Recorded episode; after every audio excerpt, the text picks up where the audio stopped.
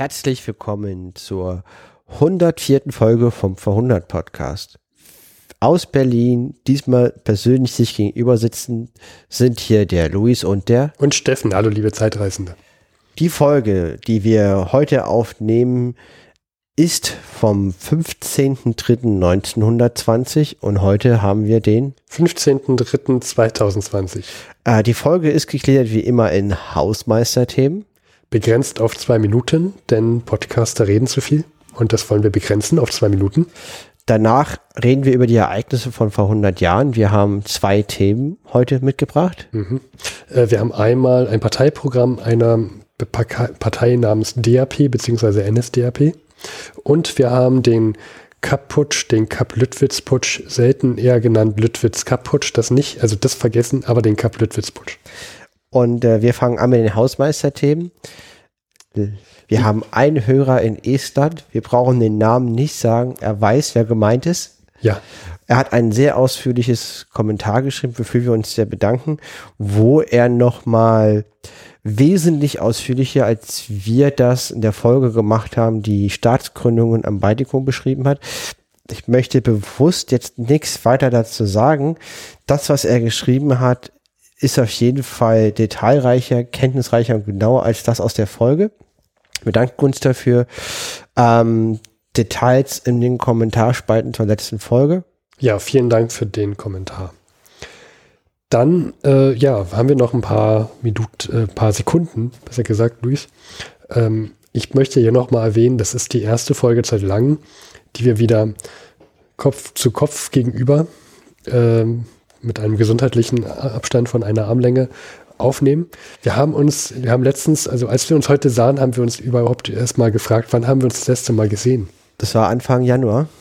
Und das ist sehr lange her. Lag halt auch daran, dass ich nach China geflogen bin.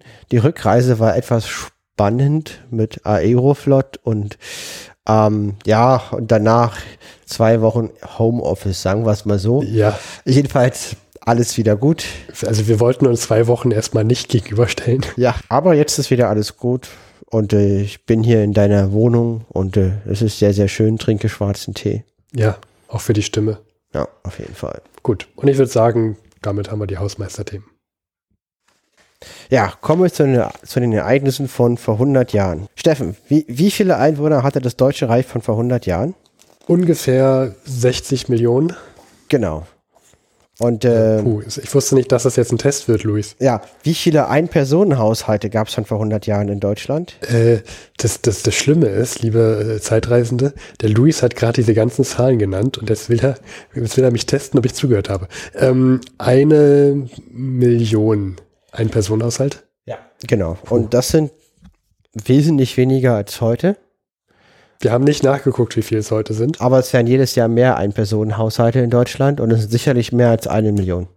Und ich glaube, äh, Mehrfamilienhaushalte hattest du vorhin gesagt, 16 Millionen. Äh, 13 Millionen. 13 Millionen. Also das 13-fache. Eine Million Haushalte äh, auf 60 Millionen Einwohnern. Ein, einer von 60. Wobei die, die Zahl der ein-Personen-Haushalte aus einer Statistik von 1910 stammt. Mehr bessere Werte haben wir in dem Chronikbuch nicht. Übrigens auch zu den Werten, wir haben mal geguckt, Berlin ist laut diesem Chronikbuch, also hat ungefähr die, ungefähr die gleiche Anzahl Einwohner wie äh, Stand 31.12.2018. Ja, und das ist doch tatsächlich spannend. Wenn ich in China bin, erzähle ich das immer gern, weil das ja, also weil, da, weil da ja alle Städte gigantisch gewachsen sind. Und die Stadt, in der wir leben, die war schon vor 100 Jahren so groß wie heute. Ja, und ist wahrscheinlich auch mit den Chinesen, chinesischen Städten eher eine Kleinstadt, ne? Also von der Bevölkerungszahl ja, natürlich ist Berlin, finde ich, hat eine geringe Dichte im Verhältnis zu anderen. Also wenn man das jetzt mit China vergleicht, hat jeder Bewohner von Berlin sehr, sehr viel Platz.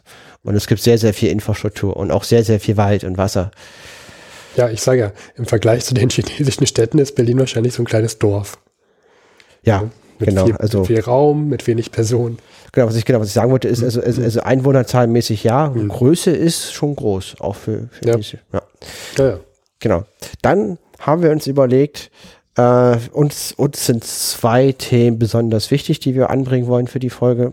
Einmal das erste Parteiprogramm der NSDAP, damals noch DAP, Deutsche Arbeiterpartei, bald mhm. Nationalsozialistische Deutsche Arbeiterpartei, äh, schon unter der Beteiligung von Adolf Hitler und wir haben den Kapp-Putsch. Ja, genau, oder Kapp-Lüttwitz-Putsch, genau. Fangen wir an mit dem ersten Parteiprogramm der NSDAP, verkündet von Adolf Hitler. Das ist jetzt das zweite Mal in dieser Staffel, dass wir diesen Namen sagen. Genau. Adolf Hitler war Schulungsredner, damals unter der Münchner Reichswehrführung. Er war ja, er kommt ja bekannt aus Österreich, war, war relativ erfolgloser Künstler, der nicht in die Kunstakademie aufgenommen wurde vor dem Ersten Weltkrieg, der nicht wirklich einen Sinn und Ziel hatte mit seinem Leben, ist im Ersten Weltkrieg für das Deutsche Reich in der baden-württembergischen, in der, in der Armee entweder von Baden oder von Württemberg, man möge es mir ich weiß nicht mal, welche von beiden, das waren mhm. eine von den beiden Parteien, äh, eine also, von den beiden Fürstümern war er in der Armee, hat gekämpft, wurde auch schwer verletzt und äh, ist jetzt heute vor 100 Jahren für die Reichswehrführung in München äh, tätig und im Rahmen dieser Tätigkeit stolpert er über die DAP, Deutsche Arbeiterpartei. Was meinst du, nächste Zahlenfrage? Wie viele Mitglieder, die denn, hatte sie denn so Anfang 1920? Ähm, äh, weißt du, wann sie gegründet wurde?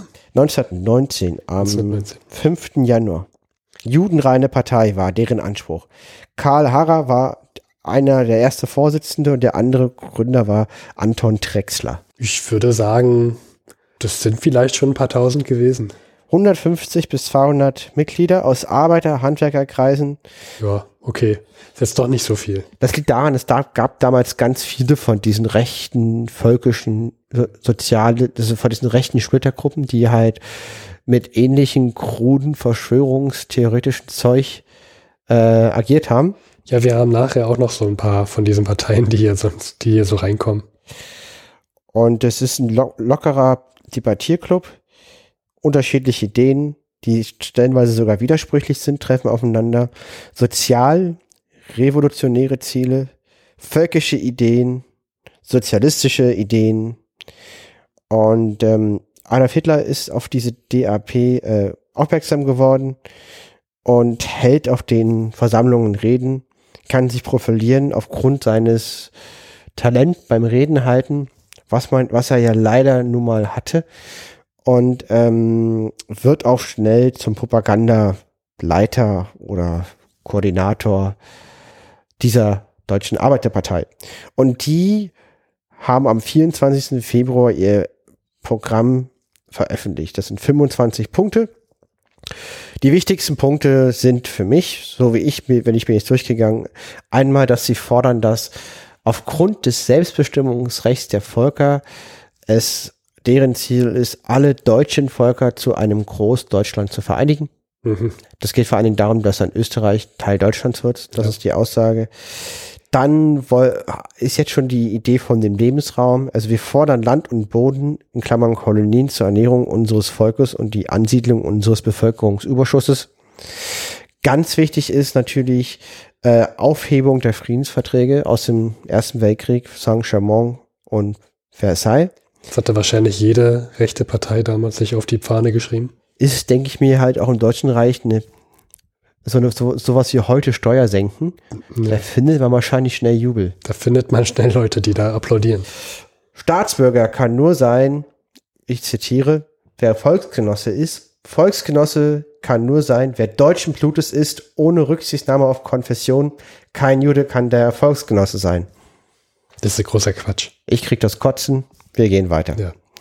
Ähm, dann, äh, na klar, fordern sie halt die restlose Einziehung aller Kriegsgewinne, Verstaatlichung von Industrie- und Warenhäusern werden verstaatlicht. Das sind diese sozialistischen Elemente, strenge Bestrafung von Volksverbrechern, Wuchern und Schiebern. Genau. Und jeder, also wir fordern den gesetzlichen Kampf gegen die bewusste politische Lüge und ihre Verbreitung durch die Presse. Ähnliche Forderungen haben wir heute auch. Mhm. Um die Schaffung einer deutschen Presse zu ermöglichen, fordern wir, dass sämtliche Schriftleiter und Mitarbeiter von Zeitungen, die in deutscher Sprache erschienen, Volksgenossen sein müssen. Mhm. Ja, da ist es spannend, dass sich in 100 Jahre später, dass, dass sich sowas immer noch hält. Ja? Hier müssen wir leider sagen, to be continued. Hm. So viel zum ersten Parteiprogramm der NSDAP, hm. damals noch DAP. Ja, ja. Weißt du zufällig aus dem Kopf, wann die sich umbenannt haben? Ja, das weiß ich. Und zwar im. Luis kann liefern. Ab März 19, also jetzt heute von vor 100 Jahren, war es dann die Nationalsozialistische Deutsche Arbeiterpartei. Ach so. Ja. Luis konnte liefern? Genau, ab März. Ich stehe nicht genau wann, aber ab März. Und die, dieses Parteiprogramm war am 24. Februar, also hm. zwei Wochen später haben die sich auch umbenannt. Dann kommen wir gleich zum nächsten Thema. Den äh, Kap-Lüttwitz-Putsch. Auch Kap-Putsch genannt. Selten Lüttwitz-Putsch. Ja. Ich muss ehrlich sagen, ich weiß gar nicht darüber so viel. Deswegen war ich sehr froh, dass du gesagt hast, dass du dich um das Thema kommen willst, kümmern willst. Hm. Ja, genau. Äh, das erste Mal hatte ich mit dem Kap Lüttwitz-Putsch zu tun in der neunten oder zehnten Klasse in Geschichte und ich weiß noch, äh, mein Kumpel und ich, Franz, ähm, wir sollten einen Vortrag machen zum Kap Lüttwitz-Putsch. Und ohne Mist, wir haben echt kaum was gefunden, kaum an Materialien. Und ich dachte, das ist halt irgend so ein bedeutender Putsch damals gewesen und kennt halt kein Schwein. Und auch wenn ich in den Folgejahren immer mal so was von Putsch im, in der Weimarer Republik was gehört habe, ist, ist der, der Name Kap Lüttwitz-Putsch selten, ge, selten, wurde selten fallen gelassen. Aber irgendwie habe ich dann doch in den letzten Jahren immer mal mich dann noch mal damit beschäftigt, habe dann auch mal Wikipedia, da kam Wikipedia hoch. Mhm. Also wir lebten ja noch in einer Generation, da, da wurde Wikipedia gerade erst so stark. Und irgendwann habe ich dann gesehen, ah, bei Wikipedia gibt es jetzt mal Informationen zum Kap Lüttwitz-Putsch. Das ist ein furchtbarer Name für mich, Kap Lüttwitz-Putsch. Und tatsächlich ist ja doch relativ viel damals geschehen. Und mich, ich frage mich immer, warum Warum ist das so untergegangen, das Thema? Das war schon ein bedeutender Putschversuch. Was ist denn damals passiert? Fangen wir mal an. Äh, wir, wir haben heute den 15.03.2020 äh, und vor 100 Jahren den 15.03.1920. Und der Kap Lüttwitz-Putsch begann letztendlich in Berlin mit dem 13.03.1920. Das war ein Samstag. Wir haben ja mal im Bundesarchiv das werden wir verlinken, einen Film gefunden, einen Stummfilm. Und äh, da, äh, lieber Luis, siehst du hier schon das Brandenburger Tor. Und da siehst du jetzt ähm, die Brigade Erhard durchmarschieren. Das war ungefähr 7 Uhr morgens. Es strömt, es, es regnet, die Leute stehen mit, ähm, mit Regenschirmen da. Aber auch damals gab es schon Videoaufnahmen. Dort marschieren jetzt Soldaten durch das Brandenburger Tor. Teilweise auch mit Hakenkreuzen auf den Helmen um, das sollte so die, diese völkische Gesinnung der Truppen zeigen. Äh, dort die Brigade Erhard ähm, ist auch noch dann der, der Lüttwitz mit dabei und ähm, natürlich auch der Erhard und auch ein gewiss, gewisser Herr Kapp. Und bevor wir da jetzt so tief einsteigen, müssen wir mal, glaube ich, in die Vorgeschichte einsteigen. Den gesamten Film, der dauert nicht so lange, ähm, Viertelstunde, den werden wir verlinken auf ja. der Seite, den könnt ihr euch voll angucken. Gerne auch, während ihr das hört. Auf jeden Fall auch eine sehr hohe Qualität. Das ist schon irre, wie das aussieht, wie diese, wie diese Soldaten durch das Brandenburger Tormaschinen und dieser gut gekleidete Zivilisten da so drum, wie so eine, wie so ein Bienenschwarm. Und das ist sozusagen spannend. Man sieht es richtig. Das war der Kaputsch, wie die damals einmarschiert sind. Ja. Das, war, das war die Marinebrigade Erhard, lese ich hier. Genau. Das war so eine Elite-Truppe. Ähm, ich würde gern anfangen mit dem Berliner Tageblatt vom 12.03.1920 und zwar vom der, die Abendausgabe. Das ist der, Fre äh, der Freitag. Genau, weil mir das wird okay. Jetzt marschieren so Daten ein, die sagen, Regierung, die wir jetzt haben, ist doof wir setzen neu ein. Was macht denn die alte? Die sitzen ja in Berlin. Das würde mich interessieren. Dazu kommen wir gleich. Okay, genau. Fangen wir mal an mit dem Berliner Tageblatt vom Vorabend. Ja. Und da gibt es eine Überschrift Alarmbereitschaft der Berliner Garnison. Mehrere Beschuldigte in Schutzhaft genommen. Von zuständiger Stelle wird mitgeteilt, zu Berlin hat sein eins hat sein, hat seit einiger Zeit das Treiben einer rechtsradikalen Clique eingesetzt, deren Bestrebungen auf gesetz- und verfassungswidrigen Umsturz hinauslaufen und die versucht hat, auch militärische Stellen für ihre Pläne zu gewinnen. Es kann festgestellt werden, dass die in Opposition gegen die Regierung stehenden Rechtsparteien der Nationalversammlung sowie der preußischen Landesversammlung dieser Sache fernstehen. Selbst weite Kreise altkonservativer Richtung lehnen die, des, lehnen die Desperado-Politik dieser rechtsspartakistischen Clique restlos ab. Und weiter im Artikel sieht man, äh, liest man, dass ein Herr Dr. Kapp in Schutzhaft genommen werden soll, aber nicht aufgefunden wurde. Und bevor wir jetzt äh, noch weitergehen zu dem Ablauf, möchte ich gerne mal sprechen, wer ist denn eigentlich dieser Dr. Kapp?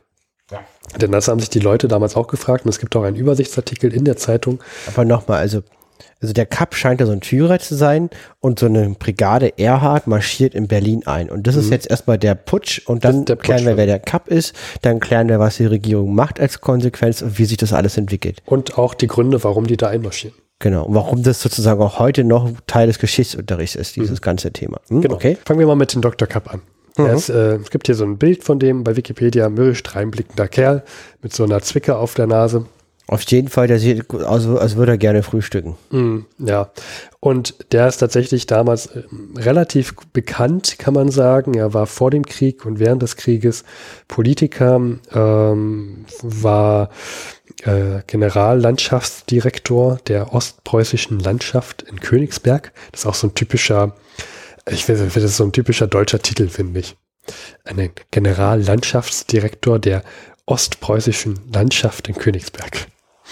Und äh, der war während des Krieges tatsächlich ein heftiger Gegner von dem Bettmann Hollweg. Und er war selber ein Befürworter des U-Boot-Krieges. Er wollte, dass, Deutsch, dass das Deutsche Reich damals den U-Boot-Krieg macht. Bettmann Hollweg war eher dagegen. Der damalige Reichskanzler. Genau. Das der hat ja gesagt, wenn wir das machen, dann treten die Amerikaner in den Krieg ein. Vielleicht sollten wir es das ja nicht machen. Und äh, der Kapp hat sich damals mit dem Bettmann Hollweg gestritten. Er hat den auch so ein bisschen bloßgestellt und hat auch den äh, Bettmann Hollweg, den Reichs, also muss man erstmal, den Reichskanzler hat er zum Duell aufgefordert. Hm. Das hat er denn, das hat Bettmann Hollweg nicht angenommen, hat gesagt, solange ich hier ein politisches Amt habe, werde ich die, dieser Duellaufforderung äh, nicht nachgehen.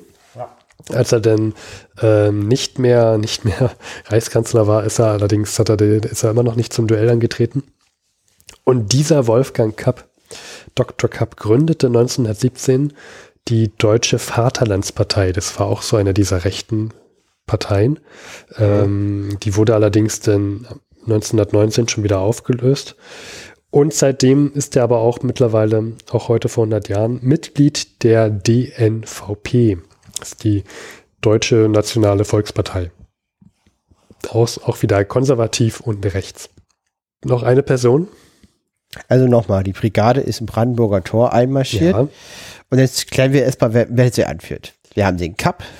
Genau. Einen sehr unsympathischen, hohen preußischen Staatsbeamter, aber nicht oberste Führungsriege. Also da in Nein. Ostpreußen ist man zwar vor Ort sicherlich wichtig, ist aber jetzt nicht ähm, absolute Elite, finde ich. Und dann haben wir, es heißt ja der Kapp Lüttwitz-Putsch, dann haben wir Walter von Lüttwitz. Ebenfalls ein Bild bei Wikipedia, Luis. Ja. Und das ist schon ein typischer ähm, Militär, wie man ihn sich vor 100 Jahren vorstellt. Ja. Ein ernst reinblickender Mensch von Adel. Und der war während des Krieges an der Westfront und war auch bei der Sommenoffensive mit dabei.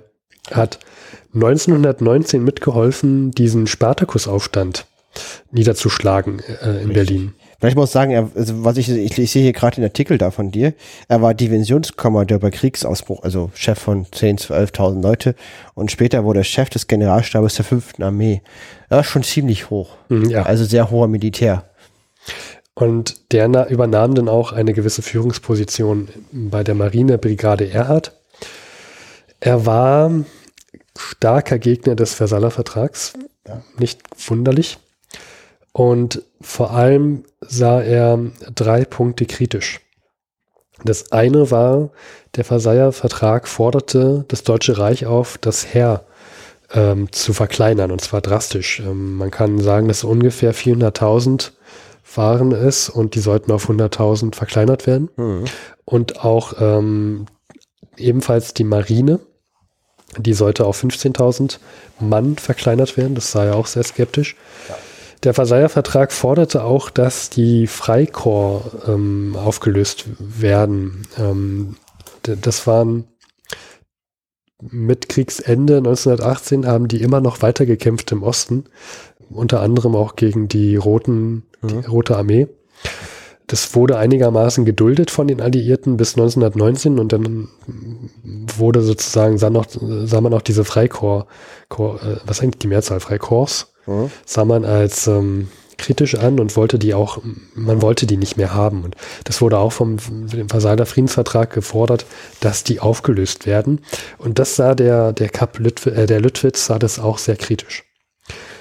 Und jetzt haben wir also, wir hatten das auch letztes Mal erwähnt, dass der Versailler Friedensvertrag jetzt ähm, tatsächlich in Kraft tritt und das war im Januar. Wir haben jetzt März, also vor zwei Jahren, äh, vor, ein, vor 100 Jahren und zwei Monaten. Und wie gesagt, soll er jetzt das Heer verkleinert werden. In der Regierung sitzt ein Herr Ebert, Ja. ist der Reichspräsident damals. Genau. Und der sagt jetzt zu dem, zu den ähm, Lüttwitz, geh bitte zur der Marinebrigade Erhard und löse die jetzt bitte auf. Und ähm, der hat jetzt auch gedacht, dass er das tatsächlich dann auch macht. Hat er aber nicht. Hat er Haben wir nicht gerade das gemacht. Film gesehen, wie die ins Brandenburger Tor einmarschiert sind. Genau. Und wie ging es dann weiter? Da sind wir noch nicht. Okay. Wir sind noch weit vorher. Okay. Denn der Lüttwitz sagt sich, das kann so nicht weitergehen. Der Versailler Vertrag, der muss aufgelöst werden. Wir brauchen Neuwahlen und wir brauchen einen manierlichen Reichspräsidenten an der Regierung. Und er sagte sich, ich bin Militär, ich kann das nicht alleine machen. Ich kann zwar das Militär mitreißen und wir können äh, sozusagen das erzwingen, aber irgendwie bräuchten wir eine Regierung und wir bräuchten jemanden, der man da oben hinsetzen kann. Und dann ist er zu Parteien gegangen, rechter Gesinnung, seiner Gesinnung, und hat sich abgesprochen, was denn jetzt zu tun ist. Und da kam unter anderem der Name Kapp auf, dass man den doch als Reichspräsidenten oder Reichskanzler haben möchte und Neuwahlen haben möchte. So kam es dann, dass der Lüttwitz mit dieser Bestärkung am 10.3., Zwölf Tritt, also, also ein Tag, 10.3., also drei Tage bevor diese Marinebrigade in dieses Brandenburger Tor einmarschiert ist, was Genau. wir gerade gesehen haben. Ja. dass sie, ähm, dass der Lüttwitz vor Ebert steht und einem gewissen Herrn Noske. Gustav Noske war der Reichswehrminister. Der sieht aus, als hätte er so einen äh, Staubwedel im Gesicht. Der hat einen Riesenbart. Ja, also so ein riesigen Bart, so wie, wie Super Mario. Richtig. Super Mario, exakt. Ja. Genau. Das ist, ja. Und dieser Noske, der war unter anderem auch schon damals verantwortlich für die Niederschlagung der Spartakusaufstände, hatte auch den Titel Bluthund, weil die so blutig niedergeschlagen wurden. Und jetzt steht also der Lüttwitz vor den Ebert und dem Noske und sagt, äh, äh, das mache ich nicht, das mache ich nicht mit. Ich fordere hiermit Neuwahlen und die Stellung des Reichspräsidenten, eine Direktwahl des Reichspräsidenten. Und das ist schon ein hammerhartes Stück, wenn du zu jemandem sagst, ähm, ich befehle dir, die Brigade Eber, äh, Erhard aufzulösen und derjenige kommt zu dir zurück, zu dir als Reichspräsident, gewählter Reichspräsident und sagt, ich fordere, dass du neu gewählt wirst oder gen generell das ganze, ganze Parlament. Also er behauptet, er wäre gewählter Reichs, Reichs also er, er kommt zurück und sagt, er wäre gewählt. Ebert. Äh, ach so, Ebert, ja. Also der steht vor Ebert, der ist gewählter Ach ja, Reichspräsident. genau. Und äh, Lüttwitz fordert jetzt äh, Neuwahlen und äh, dass der Versailler Friedensvertrag abgeschafft wird.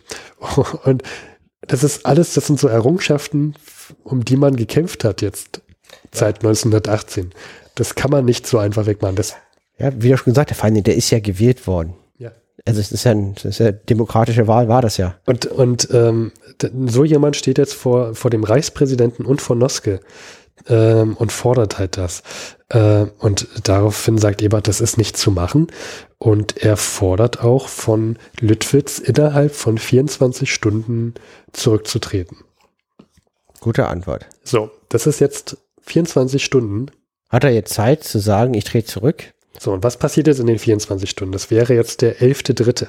Genau. Lüttwitz tritt, Überraschung, nicht zurück. Und Noske stellt jetzt Lüttwitz zur Disposition. Also der wird jetzt, ähm, der soll quasi wegbefördert werden. In den, der soll in den Ruhestand befördert werden. Das spitzt sich jetzt also zu zum 12.3., dass so, dass Lüttwitz ähm, jetzt zu der Brigade Erhard fährt und nach Döberitz. Döberitz, das ist äh, geografisch äh, sehr nah an Berlin dran. Das ist so westlich von Berlin. Hm? Für alle, die sich ein bisschen auskennen, man kann es verorten zwischen Spandau, Falkensee und Potsdam. Da so. Also nicht weit weg. Und jetzt am 12.3. kommt schon, wie gesagt, das ist dieses Berliner Tageblatt, was ich dir gerade vorgelesen hatte, dass es Putschgerüchte gibt ja. und es könnte was hochkommen. Und der Noske, was macht der? Der, dem interessiert es nicht, der sagt, ja, das wird schon kein Putsch geben. Jetzt ähm, ist es aber 23 Uhr und da wird auf einmal die Regierung informiert, ähm, da marschieren Soldaten auf Berlin zu. Das wird vielleicht einen Putsch geben. Und jetzt äh, kommt so ein bisschen, also ich finde, es liest sich immer raus wie Panik, denn auf einmal tritt die Regierung zusammen und berät sich, was jetzt zu tun ist, um 23 Uhr an einem Freitagabend. Kann man schon sagen, die haben den Ernst der Lage erkannt. Und die beraten sich, was zu tun ist und. Das ist ein starkes Signal, wenn die jetzt abhauen. Das ist ja ein starkes Signal. Einerseits, wenn man genau. bleibt, ist man dem ausgeliefert. Was, was denkst du denn, was die jetzt sich beraten, zu welchem Schluss würden die kommen? Na, die haben jetzt zwei Varianten. Entweder die bringen den Hintern in Sicherheit, mhm. da sind sie halt weit weg, äh, was ja erstmal gut ist, haben wir den Nachteil sozusagen, dass der Putsch erstmal agiert und sie nur reagieren, weil sie dann von außerhalb der Hauptstadt äh, Gegenmaßnahmen koordinieren müssen. Oder sie bleiben halt in der Hauptstadt, sind in der Hauptstadt, machen den Showdown vor Ort, ähm, sind halt dabei, haben wir einen Nachteil, wenn das schief ausgeht, dass sie halt der direkten Zugriff der Putschisten sind, was in der Geschichte oft mit Kopf ab äh, geendet mhm. ist. Es ist halt am einfachsten, die, die, also man hat ja eh schon den Putsch gemacht und der Schritt, die dann noch einfach zu erschießen, ist jetzt relativ klein, der man schon mal die Hauptstadt militärisch einnimmt. Und das sind die beiden Optionen, die die haben. Und ich weiß ja. es nicht. Also hängt echt, hängt, hängt davon ab, ob die Truppen haben oder nicht. Haben sie keine Truppen, sich zu verteidigen, werden sie Berlin verlassen. Haben sie Truppen, sich zu verteidigen, werden sie Berlin verteidigen. Was braucht man denn, um äh, sich gegen Truppen zu verteidigen? Ja, eigene Truppen. Eigene Truppen. Wenn genau. sie die nicht haben, müssen sie abhauen. Und der Noske, der hat sich an die Sicherheitspolizei gewendet und ähm, die Reichswehr, dass das Regierungsviertel zugemacht werden soll, gesichert werden soll und notfalls muss man auf die Putschisten halt schießen. Mhm.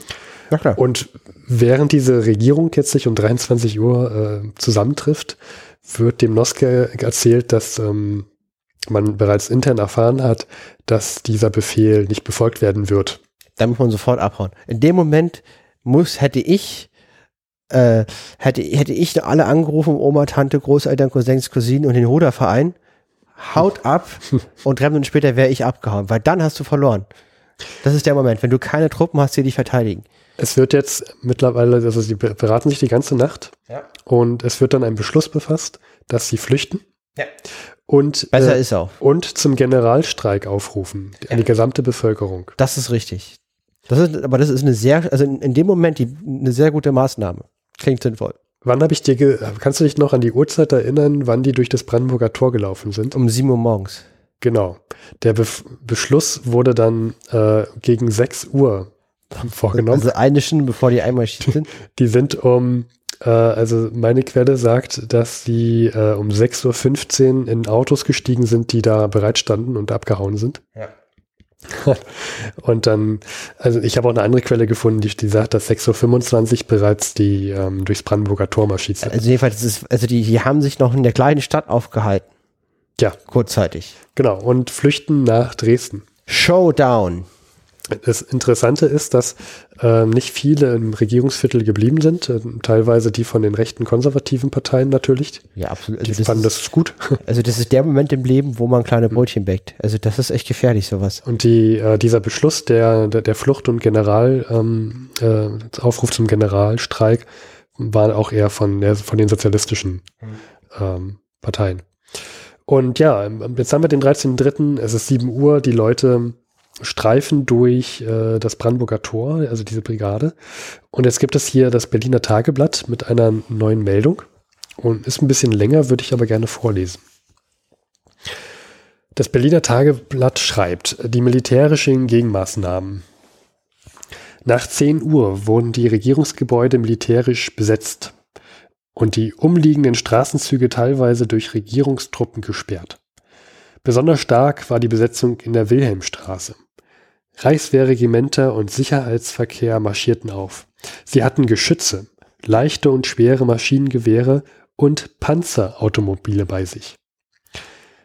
Die alte, in Anführungsstrichen blaue Polizei wurde hauptsächlich zu Patrouillen verwendet. Die Straßenzüge wurden vielfach und auch durch Stacheldraht verbarrikadiert. An den Durchlassstellen wurden die üblichen Schilder mit der Aufschrift aufgestellt. Wer weitergeht, wird erschossen. Das aus den Theatern und Restaurants ähm, heimkehrende Publikum verhielt sich ruhig und zeigte keinerlei Erregung. Allerdings war es über die Vorgänge nur mangelhaft unterrichtet. Also das kompletter Wahnsinn. Ist schon, ist schon der, der, der Zustand. Ja, also die, die marschieren ein in Berlin, besetzen alle strategisch wichtigen Gebäude, mhm. ziehen sofort Stacheldraht auf, verteilen selber auf Flugblätter und ähm, kommen, kommen nicht unbewaffnet, kommen mit Panzerfäusten, sind mit Handgranaten bewaffnet äh, und stellen sich dorthin. Ja, wenn man sich die Bilder auch anguckt, ist sowohl das Video als auch die Bilder, die wir haben, das sind halt kampferprobte Militärverbände aus den Schlachtfeldern des Ersten Weltkrieges. Also die kommen an mit Maschinengewehren, Handgranaten, Panzerwagen. Ja, das ist schon, heutzutage fällt mir nur, nur, nur Vergleiche mit Bagdad ein oder so, die, die Richtung ist das. Und auch im Berliner Tageblatt wird dann äh, aufgerufen an alle republikanischen Führer. Der republikanische Führerbund richtet an alle seine Mitglieder in Groß-Berlin sowie an alle republikanisch gesinnten Offiziere und Unteroffiziere, die willens sind, in schwerer Stunde die Republik zu verteidigen, den dringenden Appell, sich im Laufe des heutigen Sonnabendvormittags im Jugendheim Lindenstraße 3, Hof 2 von 10 Uhr ab einzufinden. Kameraden, die Situation ist furchtbar ernst, tue jeder seine Pflicht, seiner, keiner darf fehlen. Die Bundesleitung. Da merkt man schon, dass auch das Berliner Tageblatt bezieht die Stellung, indem sie sowas abdruckt. Ja. Und am 13.03. wird auch der Cup zum, hier steht Reichskanzler proklamiert. Mhm. Ähm, die Regierung, die SPD ruft zum Streik auf. Äh, die KPD hält sich noch ein bisschen zurück, geht dann aber auch in den Streik rein. Was also wir haben mit zwei Reichskanzler, einen gewählten und einen selbsternannten. Genau, und der selbsternannte, das finde ich schon sehr, sehr interessant. Wir haben hier auch im Bundesarchiv die Proklamation des Reichs. Hier steht richtig der Reichskanzler Kapp und der hat äh, sich so bereits benannt. Ja. Und der proklamiert jetzt Folgendes. per Flugblatt. Um Irrtümer auszuschließen und in böswilliger Absicht verbreiteten Gerüchten entgegenzutreten, erkläre ich feierlich, dass sofort nach Wiederherstellung der Ordnung das dem Volke von der bisherigen Regierung vorenthaltene Recht, sein Schicksal durch Neuwahlen selbst zu bestimmen, im vollen Umfange gewährt werden wird. Sobald Ruhe im Land ist, erfolgt die Ausschreibung der Wahlen zum Reichstage. Erlass Nummer zwei äh, oder Information Nummer zwei. Die Regierung beabsichtigt keine politisch entscheidenden Notverordnungen, soweit solche nicht erforderlich sind. A. Zur Aufrechterhaltung der Ordnung und des wirtschaftlichen Lebens. B. Gegen das ähm, wucherische, gegen wucherische Ausbeutung des Volkes. Und C. Zur Beseitigung der Korruption. Die Regierung wird alle lebenswichtigen Betriebe und alle Arbeitswilligen schützen, Widerstand aber mit voller Entschlossenheit unterdrücken. Berlin, der 14. März 1920, gezeichnet der Reichskanzler Kapp das schon ordentlich ein ordentliches Stück, also sowas ich zu würde das ne? Dokument als eine einzige Drohung auffassen. Ja.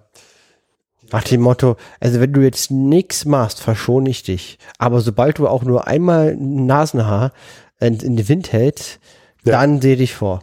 Und tatsächlich gab es in Berlin auch bewaffnete Widerstände. Mhm. Es gab, ähm, ich meine, Berlin vor 100 Jahren hatte ein starkes linkes Umfeld auch. Ja. Die haben sich das nicht auch, also Ostteil damals auch schon, stark links, der Wedding mhm. links, mhm. haben sich das nicht gefallen lassen wollen, äh, wollten sich das nicht gefallen lassen. Auch vom Wedding zum Regierungsviertel ist es nicht weit. Die ähm, haben davon schnell was mitbekommen.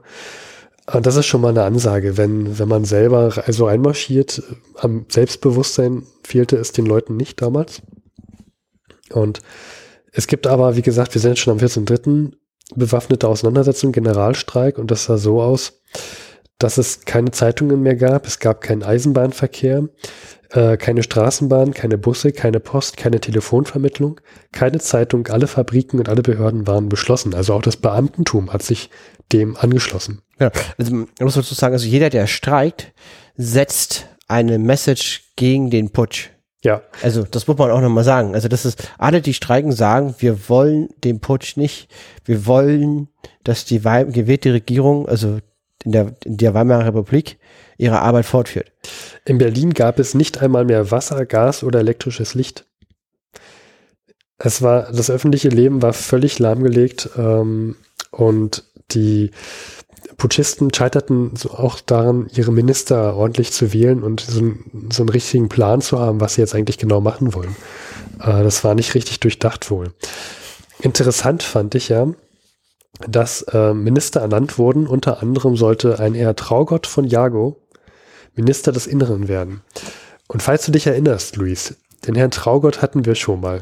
Traugott. Mhm. Das war auch der Polizeipräsident von Berlin. Genau, das war der Polizeipräsident von Berlin.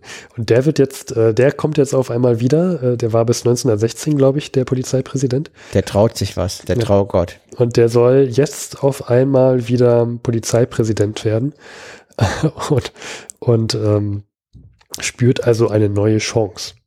Der Traugott also wir finden halt äh, den Namen Traugott hervorragend. Ja, äh, der hat damals, ich glaube, relativ am Anfang des Krieges hart durchgegriffen. Äh, da, wir sprachen auch von Nottrauungen. Damit hat jetzt nichts der Traugott zu tun, das passte nur damals in den Sendungstitel. ja, also der Traugott, es war damals der damalige Polizeipräsident von Berlin und der ist jetzt wieder ja. umtriebig. Und, und wie gesagt, also selbst das Beamtentum streikt, geht in den Streik. Ähm, das ist schon mal eine Ansage. Also die merkt, die Putschisten merken, dass man die Unterstützung der Bevölkerung nicht hat. Und das war auch schlau von der Regierung zu sagen, wir kämpfen nicht, in dem Fall wir ziehen ab und rufen aber zu diesem Streik auf. Mhm. Das war ja oft, offensichtlich, wir wissen ja, wir können ja in die Zukunft gucken, aus der Sicht von vor 100 Jahren. Und war ja auch die richtige Entscheidung. So, das war jetzt der 15.3. Ähm, ich gehe jetzt trotzdem mal so ein, zwei Tage, ein bisschen mehr noch in die Zukunft. Was passiert jetzt? Äh, am 17.3., also übermorgen vor 100 Jahren, mhm. flieht Cup. Und äh, er setzt sich erst zum Berliner Umland ab und ich glaube im April dann setzt er sich in Johannisthal hier bei Berlin genau. in ein Flugzeug und fliegt nach Schweden. Ist auch witzig, durch Johannisthal fahre ich täglich, ja. Hm? Ähm, Lüttwitz, auch der äh, bleibt noch, am, also der, der Cup geht am 17.03. weg, der flieht und Lüttwitz sagt, ne, ich bleibe. Mhm. Notfalls mache ich hier Militärdiktatur. Ähm, muss dann aber auch sehen, dass sein Putsch gescheitert ist und verhandelt noch ein bisschen. Mhm. Äh, da bei den Verhandlungen ist dann auch noch Luttendorf mit dabei. Mhm. Auch der kann da seine Nase nicht raushalten. Und äh, man klärt sich, äh, man, es wird einiges geklärt, man kommt zu Einigungen und der Lüttwitz flieht dann aber doch äh, ins Umland. Äh, erst nach Sachsen und dann nach Ungarn. Ähm, von Jago übrigens, der bleibt in Berlin, wird dann auch erstmal festgenommen und ist von den, von diesen ganzen Putschisten äh, quasi der einzige, der dann verurteilt wird. Das ist auch halt auch, aber das ist halt natürlich das, was halt nicht geht, dass die Leute überhaupt nicht bestraft werden. Ja, der wird 1921, ähm, da wird dann das Urteil gefällt, da wird er zu fünf Jahren Haft verurteilt, später aber begnadigt, ich glaube äh, 23. Äh, und was ich ja sehr, sehr interessant fand, wenn man sich mal, äh, das kann man auch auf Wikipedia übrigens nachlesen, äh, zu dem Urteil wurde nämlich noch was gesagt. Ähm, und zwar hat das Gericht bei der Verurteilung berücksichtigt, dass ja der Herr Jago von Jago nur aus selbstloser Vaterlandsliebe gehandelt hätte. Und das muss man natürlich mildernd berücksichtigen. Später wurde er, wie gesagt, begnadigt. Auch der von Lüttwitz, der, der ähm, geht ja, wie gesagt, habe ich gerade gesagt, nach Ungarn, kommt dann aber später ins Deutsche Reich zurück. Es passiert eigentlich auch nicht viel. Ähm, später 1925 wird er, wird er, erhält er eine Amnestie der äh, Cup, der stellt sich tatsächlich, äh, 1922 kommt er zurück. Ähm, allerdings ist er da todkrank und verstirbt einige Monate später, also noch, noch vor Beginn seines Prozesses. Es passt so ein bisschen in diese Stimmung. Das Putsch da, von rechts ist eher, wird er mildernd angesehen als ein Putschversuch von links. Berühmter Spruch, der Staat ist auf dem rechten Auge blind. Das ist aber, also da merkt man zum ersten Mal, dass was im Argen ist. Also weil das, die, dass so ein Putsch passiert nach so einem Krieg und nach, die, die Deutschen haben ja auch keine demokratische Erfahrung und die Reaktion war ja auch richtig rauszugehen, den Streik zu organisieren, aber dass es dann nicht gelingt, die Leute zur Verantwortung zu ziehen, also sie wenigstens öffentlich zu ächten nach dem Motto, okay, du bist jetzt in Schweden, du kommst man dich nicht ran, aber wenn du jemals wieder deutschen Grund und Boden betrittst, dann siehst du die Sonne nicht mehr, mein Freund. Ja.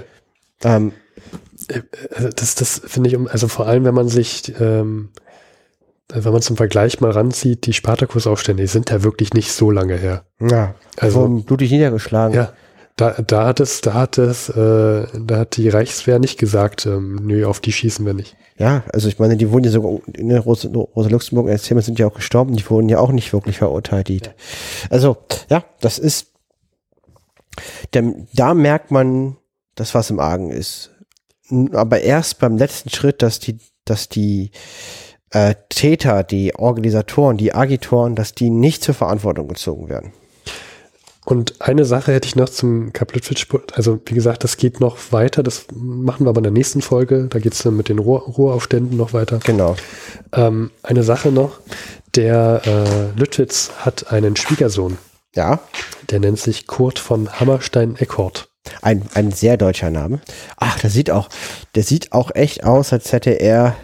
Also der sieht aus wie ein harter Militär. Also mürrisch dreinblickend ernst. Mhm. Das Bild ist von 1930. Er sieht halt aus wie so eine Kindheit unter, unter Natureichenmöbel. Der Lehrer hat ihn mit, äh, mit Wotan-Gedichten geistig vergewaltigt und er musste, äh, also, naja, sehr ja. unsympathisch. Und ähm, er sieht auch so aus, genau. Er, er gilt wohl offiziell, war er, gehörte er zum militärischen Widerstand gegen Adolf Hitler. Ich bin da nicht ganz so sicher, ob das so, ob man das, ob man das wirklich als Widerstand bezeichnen will. Ich will auch gar nicht so sehr auf ihn rein. Es, es dieser Widerstand 44, das waren ja Leute, die erkannt haben, dass der Krieg verloren war. Und, und, und, und, und ähm, das ist trotzdem schon mal besser als viele anderen, aber das ist ja auch, die waren ja auch eher dafür, als der Krieg noch gut verlief. Also er selber ist Jahrgang 1878, das heißt, er ist auch schon gut alt. Ähm, er ist bereits mit zehn Jahren, hat er schon, äh, ist, hat, ist er schon in die ersten Regimenter reingegangen, in so eine Kadetten, äh, so ein Kadettenregiment. Also, das heißt, er ist mit, seit, seit zehn, also seitdem er zehn ist, genau, also ist er schon mit dem Militär Lüttwitz. konfrontiert. Ja. Diente 1919 unter Lüttwitz, ist dann 1920 Oberleutnant, Oberleutnant geworden und der hat sich tatsächlich beim Putsch teilzunehmen geweigert. Okay. Fand ich interessant, dass der Schwiegersohn von Lüttwitz, ja, die ja wahrscheinlich auch, hm, also man darf er wahrscheinlich in den Kreisen nicht einfach so mal eben die Tochter heiraten. Das muss er, der muss ja wahrscheinlich von der Gesinnung her schon einigermaßen dem, dem Vater ja, gut, entsprochen das ist halt haben. Spekulation, aber es ist trotzdem ein starkes Stück, sich äh, ja, zu verweigern. Das ist jetzt Spekulation, aber ja, es ist äh, Wahnsinn. Ähm, der wurde dann übrigens 33, 34 in den Ruhestand geschickt, ähm, auf eigenen Wunsch und reaktiviert 39 mit Ausbruch des Zweiten Weltkrieges. Damals äh, hat er schon öfter mal wohl gesagt, dass dieser Adolf Hitler, ähm, dass das alles Spinner seien und alles Verbrecher. Das ist aber schon mal sympathisch. Dann möchte ich alles, was ich gerade gesagt habe, zurücknehmen. Ja, aber das sind alles so Aussagen, das sagen andere, er hätte es gesagt. Daher muss man das mit Vorsicht sehen. Okay, ne? okay. Aber ähm, was, was wohl, also was relativ sicher ist dann, er wurde 39 reaktiviert. Es gab kurze Einsätze in Breslau und Köln. Und dann wurde er aber am 24. September schon 1939 ähm, auf persönliche Weisung von Hitlers in den Ruhestand versetzt. Und zwar, hier steht äh, Zitat, wegen seiner negativen Einstellung gegenüber dem Nationalsozialismus. Aber das ist ja mal ein klares Zeichen, dass er da äh, ja. war. Genau, und der, er starb denn 1943 Und das fand ich, ist noch so ein lustiger, also ein Fun Fact, finde ich, dass die Beisetzung auf dem Familienfriedhof im niedersächsischen Steinhorst stattfand. Ähm, eine Beisetzung auf dem Berliner Invalidenfriedhof lehnte die Familie ab, da dann der Sarg mit der Reichskriegsflagge und mit dem Hakenkreuz hätte bedeckt werden müssen. Hitler ließ einen Kranz mit Schleife zu senden, dieser wurde jedoch von den Angehörigen in der U-Bahn vergessen. Ist eine Aussage. Ja. Also so viel zu dem. Und mehr, mehr möchte ich auch gar nicht zu den Hammerstein-Eckford sagen. Ähm, mir ist es ein bisschen zu unsicher. Daher möchte ich dazu nicht mehr sagen. Aber das zu dem Kap Litwitz-Putsch. Soweit.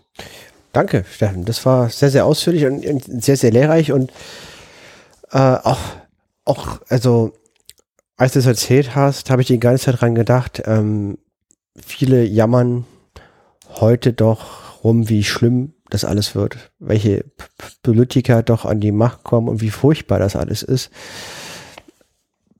Das ist eine ganz andere Liga. Also, meine, nur, nur weil irgendwas schlechter ist, macht das das heute auch nicht besser. Nur ich man sieht halt, wie es auch sein kann und dass es doch immer noch sehr stabile und gute Zeiten sind, die wir haben. Ja, vor allem sehe ich an diesem Beispiel auch, dass es zwar sein kann, dass mal äh, geputscht wird, dass, mhm. dass vielleicht äh, ähm, gewisse Politiker an die Macht kommen durch unlautere Mittel.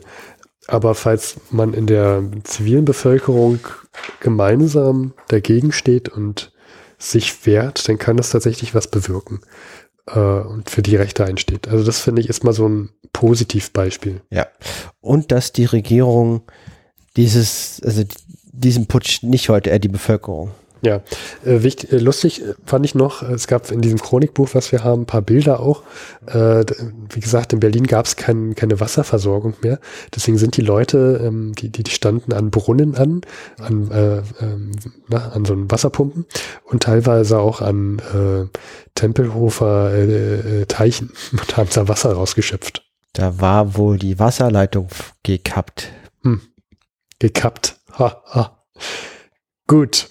Ähm, Sendungstitel, Fragezeichen. Wasserleitung gekappt. Gekappte Wasserleitung. Gekappte Leitung. Gekappte Leitung. Ja, finde ich gut. Sendungstitel.